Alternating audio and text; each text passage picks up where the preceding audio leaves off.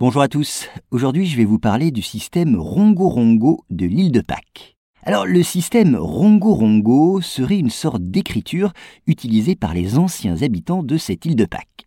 Écrite sur des tablettes en bois et composée de signes mystérieux, elle a fait l'objet de nombreuses hypothèses, résistant pour l'instant à toutes les tentatives de déchiffrement. Soulignons d'abord que plusieurs musées conservent aujourd'hui 26 objets, et surtout des tablettes de bois, sur lesquelles sont gravés les signes de l'écriture Rongo-Rongo. Ils auraient été dessinés à l'aide de stylets ou de dents de requin. Des signes qui représentent des oiseaux ou d'autres animaux, des êtres à forme humaine, des figures géométriques ou encore de petits crochets. Autant de symboles qui ont été tracés sans aucune séparation entre eux. Par ailleurs, leur forme de lecture est très particulière. En effet, une ligne se lit dans un sens et la ligne suivante dans le sens inverse, si bien que le lecteur est obligé à chaque fois de retourner la tablette.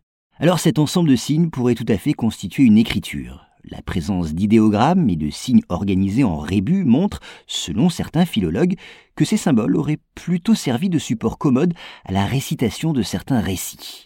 Mais il faut le dire aussi, l'écriture Rongo-Rongo n'a toujours pas été déchiffrée, malgré de nombreuses tentatives pour en percer le mystère.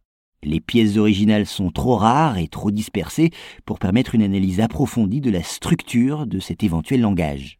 Par ailleurs, rien dans ce que nous connaissons de la civilisation des anciens Pasquans ne fait vraiment allusion à cet ensemble de symboles. Leur langue même n'a semble-t-il aucun rapport avec ce système de Rongo-Rongo. Cependant, certains spécialistes pensent que, à l'instar des hiéroglyphes égyptiens, ces symboles pourraient être la manifestation d'une écriture logographique, dans laquelle chaque signe représente un mot entier. Mais d'autres tiennent plutôt pour un système syllabique ou un composé des deux.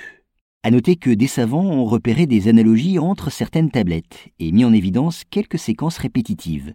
Alors certains spécialistes pensent que les tablettes mentionneraient surtout des noms, quand d'autres ont voulu y voir des sortes de calendriers. Donc vous l'avez compris, toutes ces recherches n'ont pas abouti à un véritable décryptage de ces mystérieux signes.